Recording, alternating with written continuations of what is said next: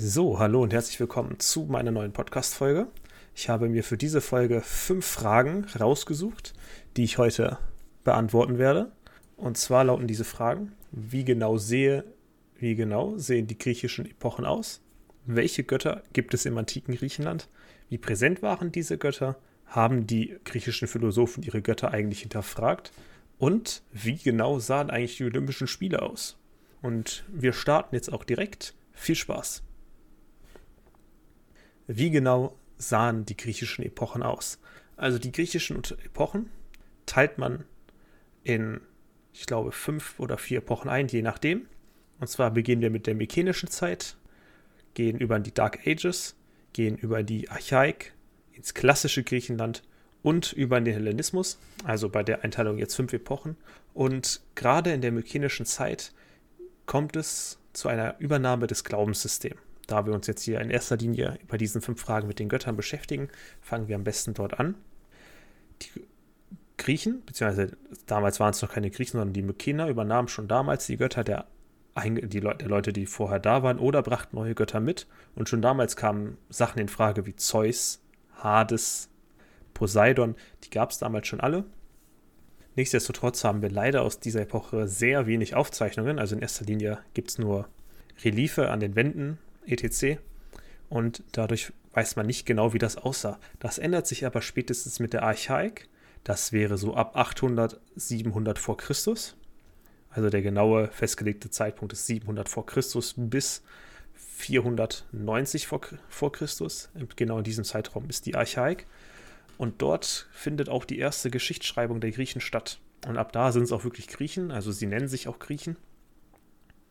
Und dort finden wir auch die ersten Götter wie wir sie heute kennen. Denn ein sehr bekannter griechischer Schrift, äh, Schriftenhersteller, Schri äh, Gelehrter, den wir heute unter dem Namen Homer kennen, und ein weiterer, nämlich Hesidot, die erschufen mehr oder weniger zusammen, also unabhängig voneinander, aber im selben Zeitraum, ihren Götterepos. Und gerade Homer kennen sie definitiv, denn falls sie als Kind oder als Erwachsener schon mal gelesen haben, Odysseus. Den Namen haben Sie wahrscheinlich alle schon mal gehört. Die ursprüngliche Geschichte, also die Odyssee, kommt von Homer und da finden wir schon viele göttliche Gestalten, wie zum Beispiel Herakles, Medusa. Ich glaube, Hades kommt auch vor und Poseidon und Zeus sowieso. Und das nimmt da ihren Anfang. Und gerade diese Odyssee, also die Geschichte von Odysseus, die ist auch von Homer geschrieben worden, also aufgeschrieben worden. Und ja, das setzt sich natürlich fort bis in die klassische Zeit. Die klassische Zeit geht von 400, also sagen wir mal 500 vor Christus bis 336 vor Christus. Und auch dort sind die Götter präsent.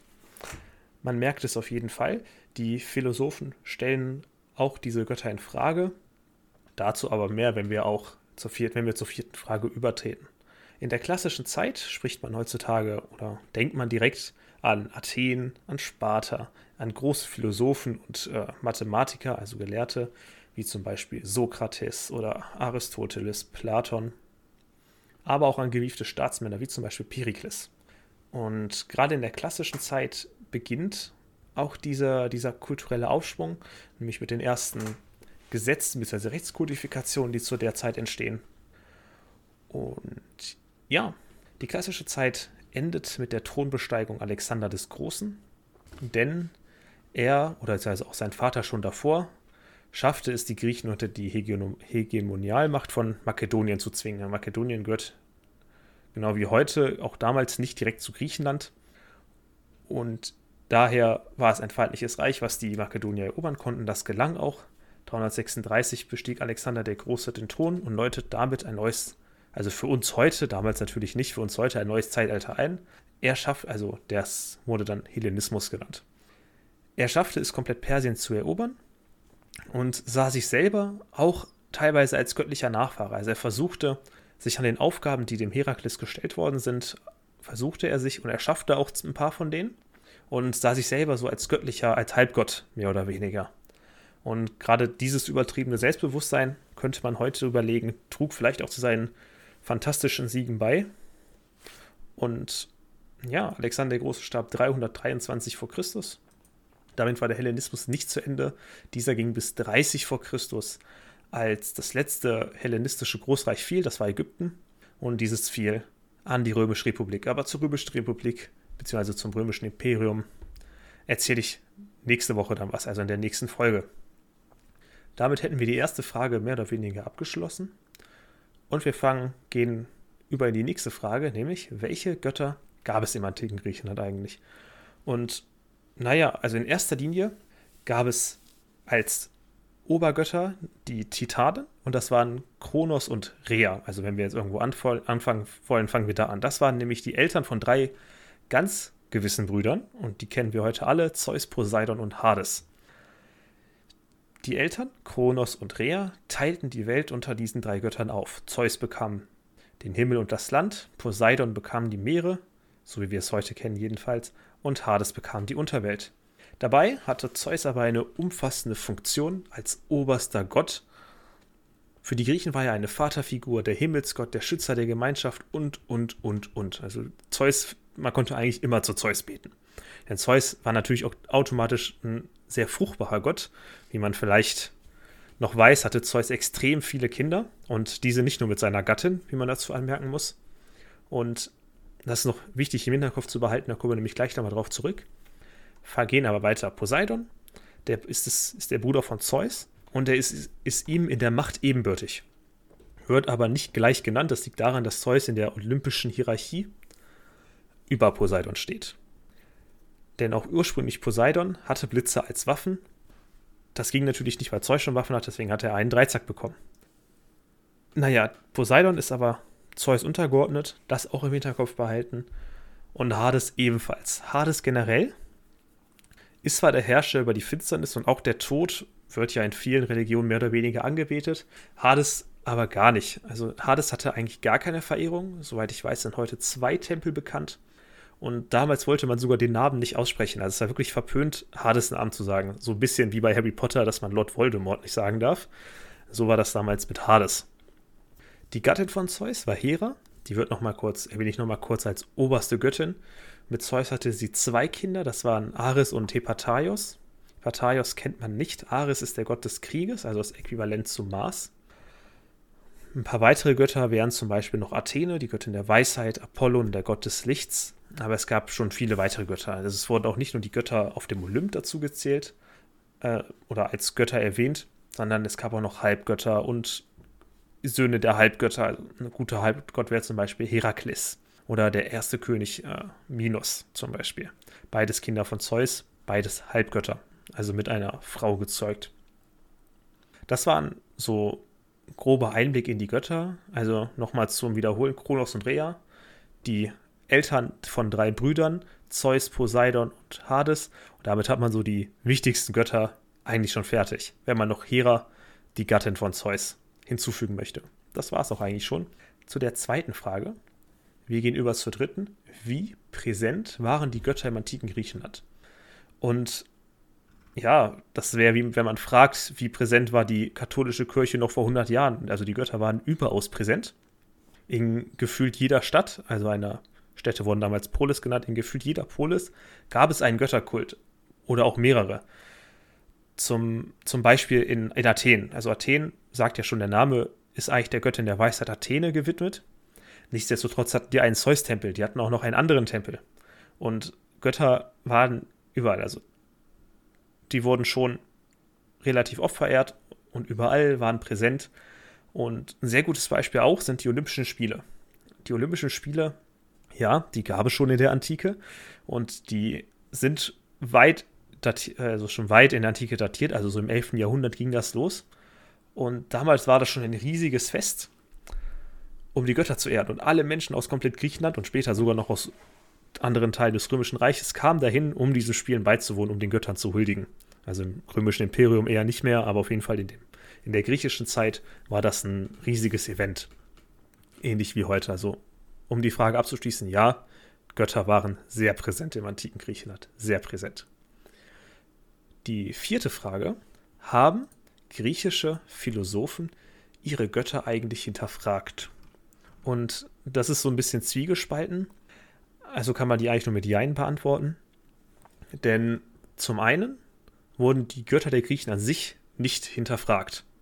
Und da muss man doch mal sagen, wir befinden uns in der, in, der, in der griechischen Zeit, also in der archaischen, klassischen, hellenistischen Zeit, weil später bei den Römern verloren die Götter sehr schnell an Bedeutung. Denn wenn man als Grieche in der Welt der Römer aussteigen wollte, was erreichen wollte, dann musste man auch seinem alten Glaubenssystem abschwören. Da waren die Römer nicht so tolerant. Aber wir befinden uns jetzt in der griechischen Epoche, deswegen ist das irrelevant. Also die Götter der Griechen wurden an sich nicht hinterfragt. Vielmehr wurden eher ihr Handeln und ihre Bedeutung diskutiert und auch umgestaltet. Also wenn wir uns die Götterwelt anschauen, die Homer und Hesiod, äh, Hesiod Entschuldigung, der heißt gar nicht Hesiod, sondern Hesiod, Entschuldigung, da kommt man schnell durcheinander, Hesiod beschrieben haben, zeichnet sich diese Religion durch ihren Anthrop Anthropomorphismus aus. Ein langes Wort. Das heißt, so viel wie dass die Götter idealisierte Menschen sind. Das heißt aber auch, dass diese Götter alle Fehler haben, die auch Menschen haben. Zum Beispiel Zeus mit seiner Unsittlichkeit. Also der Zeus, der hatte zwar eine Gattin, aber der hat gefühlt jede Menschenfrau mit in sein Bett genommen, die er gefunden hat. Und gerade das möchte man ja von seinen Göttern nicht. Also Götter sind toll, die machen alles richtig, sind die höchsten Moralapostel überhaupt. Und genau das war bei den griechischen Göttern zuerst nicht gegeben. Und gerade dieses Menschsein wurde sehr stark diskutiert, gerade in der klassischen Zeit. Und deswegen lautet die Antwort, haben griechische Philosophen ihre Götter hinterfragt? Jein. Andererseits haben sie sie natürlich an sich nicht hinterfragt. Also es gab auf jeden Fall Götter, aber wie die Götter sich verhalten haben, das wurde diskutiert. Als fünfte Frage hätten wir die Frage, was waren die Olympischen Spiele und wie sahen die eigentlich genau aus? Zu den Olympischen Spielen kann man sehr viel erzählen, aber ich versuche es jetzt auf ein Minimum zu beschränken. Und zwar datiert der Anfang der Olympischen Spiele im 11. Jahrhundert. Nicht so, wie wir sie heute kennen, sondern ab dem 11. Jahrhundert verehrte man dort einen Gott, beziehungsweise eine Göttin, nämlich wahrscheinlich die Göttin der Erde und die hieß Ge, oder wie wir es heute besser kennen, vielleicht Gaia. Aber spätestens ab dem 7. Jahrhundert wurde dieses diese Kultstätte ein Heiligtum des Zeus.